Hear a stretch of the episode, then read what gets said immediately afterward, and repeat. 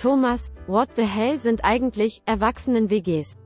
Der Begriff Erwachsenen-WG ist jetzt nicht rechtlich geschützt, sondern ist eine Umschreibung von einem Phänomen, was sich in Europa seit 10, 15 Jahren immer mehr Bahn bricht. Ich mache es mal an einem Beispiel fest. Äh, man ist Ende 20 oder Anfang 30, hat vielleicht einen akademischen Hintergrund und kommt in eine Stadt, findet keine Wohnung allein, weil man nicht möchte oder weil man sich leisten kann und zieht auf einmal mit weiteren Erwachsenen in eine WG, so eine typische Zweck-WG. Das Spannende mit dem Begriff Erwachsenen heißt ja, es sind keine Studenten mehr. Dort ist es eher so ein normales Phänomen, sondern wir beobachten gerade seit der, auch seit der Pandemie, dass sich immer mehr erwachsene junge Berufstätige zusammentun, um längerfristig oder manchmal nur als Wochenendpendler sich eine Dreizimmerwohnung teilen, haben alle ordentliche Jobs und, und machen alle einen ordentlichen, haben auch sicherlich ein gutes Einkommen, aber schaffen den Sprung nicht zu einer eigenen Mietwohnung, aber sie nichts finden oder weil eine eigene Mietwohnung einfach zu teuer ist.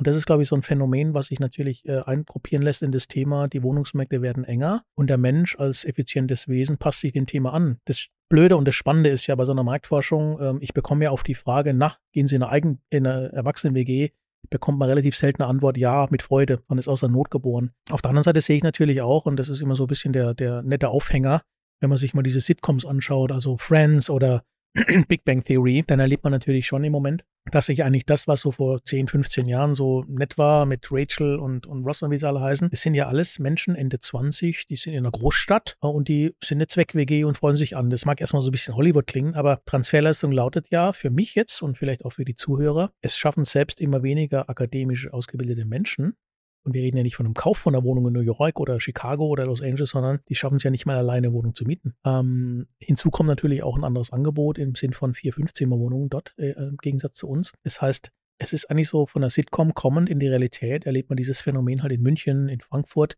wo jeder eine Erklärung dafür hat. Was in München beispielsweise, wo ich es äh, quasi fast täglich beobachten kann, sieht man Erwachsenen-WGs von jungen Menschen, die bei großen Wirtschaftsprüfungsgesellschaften im Bahnhof anfangen und am Ende des Tages äh, eine Dreizimmerwohnung zu dritt anbieten.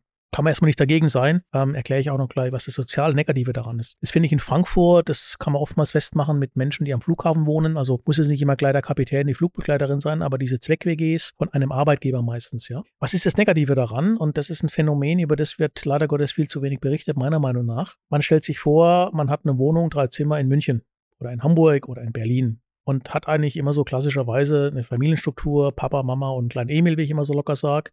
Die zahlen vielleicht, wenn es gut läuft, 500 Euro für eine Dreizimmerwohnung. Ist jetzt in between nicht, nicht extrem billig, aber auch nicht extrem teuer, aber mit zwei Einkommen und Sohn oder Tochter ähm, ist es so immer so knapp auf knapp, aber es läuft so. Jetzt bist du Eigentümer der Wohnung und auf einmal merkst du, wenn so ein Beile sagt, es gibt im Erwachsenen-WGs, dass auf einmal Anfragen kommen, Drei berufstätige Menschen würden sich zweckmäßig zusammenfinden und jeder legt einen Tausender auf den Tisch für ein Zimmer und die Küche. So, jetzt bist du natürlich in der Situation, Papa, Mama liefern dir 1,5, jetzt mal als kleiner Wert einfach, ja. Und auf einmal drei junge Wesen liefern dir, mitteljunge Wesen liefern dir 3000. Was machst du denn jetzt sozialpolitisch? Und das ist natürlich etwas, wo der, wo es in Deutschland immer zwei Reaktionen gibt. Entweder lässt man so einen Markt laufen oder aber man greift ein, ordnungspolitisch. Heißt jetzt am Ende des Tages laufen lassen. Es gibt eine Nachfrageklientel, die ist bereit, und an ganz anderer Motivlage viel mehr Miete zu bezahlen, als es jetzt vielleicht eine Familie einfach auch kann. Das heißt, diese sogenannte soziale Erosion als Begriff findet mittlerweile relativ stark statt in deutschen Landen.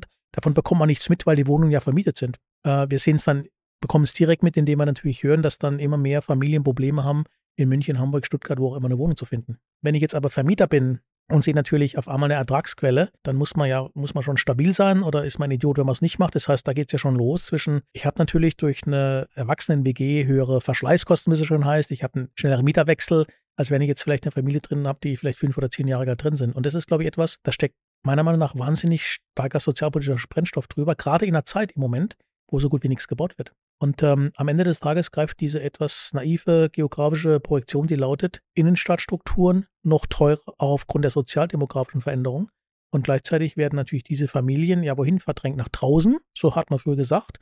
Aber wahrscheinlich wird es genau der Fall auch so sein. Oder aber man schränkt sich von der Fläche ein, zu einem höheren Preis. Das heißt, wir sind in so einem typisches Vicious Circle, sagt der Engländer, Teufelskreis, wo man einfach merkt, im Moment, egal was passiert, von der politischen Seite, von der Nachfrageseite, es passt nicht zusammen. Die Nachfrageseite springt über und, und mietet quasi alles an, was sie findet, weil es kaum Neubau gibt oder kaum noch Angebot am Markt. Und gleichzeitig sagt die Politik, ähm, mit ein paar gezielten Fördermitteln können wir das schon machen, aber. Und es soll jetzt kein Politikbashing sein, sondern einfach nur, im Moment sieht jeder, der in Berlin oder in Landesparlamenten zu Hause ist, er sieht jeden Tag genau dieses Phänomen. Erwachsenen-WGs brummen, Familien tun sich schwer, eine Wohnung zu finden und ich verkneife mir jetzt den Begriff bezahlbar. Denn der Begriff bezahlbar ist ja auch nicht geschützt. Das Spannende, warum ich das Erwachsenen-WG-Thema so ähm, als erforschungswürdig finde, man unterstellt ja eigentlich immer, Studenten oder Auszubildende, die in Mikroapartments gewohnt haben, das Phänomen haben wir seit 15 Jahren jetzt mittlerweile, ja. Wir haben Investoren, haben sowas geliebt oder lieben es immer noch, weil natürlich auf dem Quadratmeter enorm hohe Mietpreise unreguliert äh, aufgefordert werden, aufgerufen wurden und die wurden auch bezahlt. Das heißt, mein Horrorerlebnis wäre, wenn jetzt drei junge Menschen nach dem Abschluss sich für 5000 Euro eine Dreizimmerwohnung mieten und im Endeffekt genau die verdrängen, die eigentlich vielleicht von der sozialpolitischen Verantwortung der Stadt, wir bauen jetzt äh, Wohnraum für Familien und.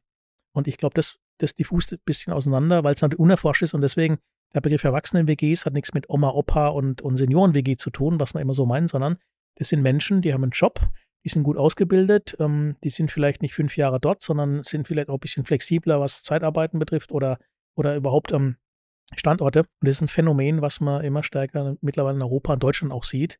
Und äh, wir beobachten es bisher nur und es gibt noch keine Regularien, das zu verbieten, sondern die Verantwortung liegt im Moment beim Vermieter und da muss man schon stabil sein, um zu sagen, ich habe eher einen sozialpolitischen Anspruch für die Familie äh, äh, als vielleicht für die drei Jungs oder Mädels, die ordentliche Accounting-Jobs haben und sonst irgendwie äh, das Leben auch genießen wollen. Aber da vermischen sich natürlich sozialtypische Dinge, berufsbezogene Dinge bis hin zum Thema, diese drei Zimmerwohnungen waren eigentlich immer für Familien ausgelegt, aber eigentlich nie für drei alleinstehende junge Männer oder Frauen. Und das ist etwas, was ich massiv beobachte. Deswegen, Erwachsenen-WGs sind im Kommen und das kann man jetzt positiv sehen oder auch negativ.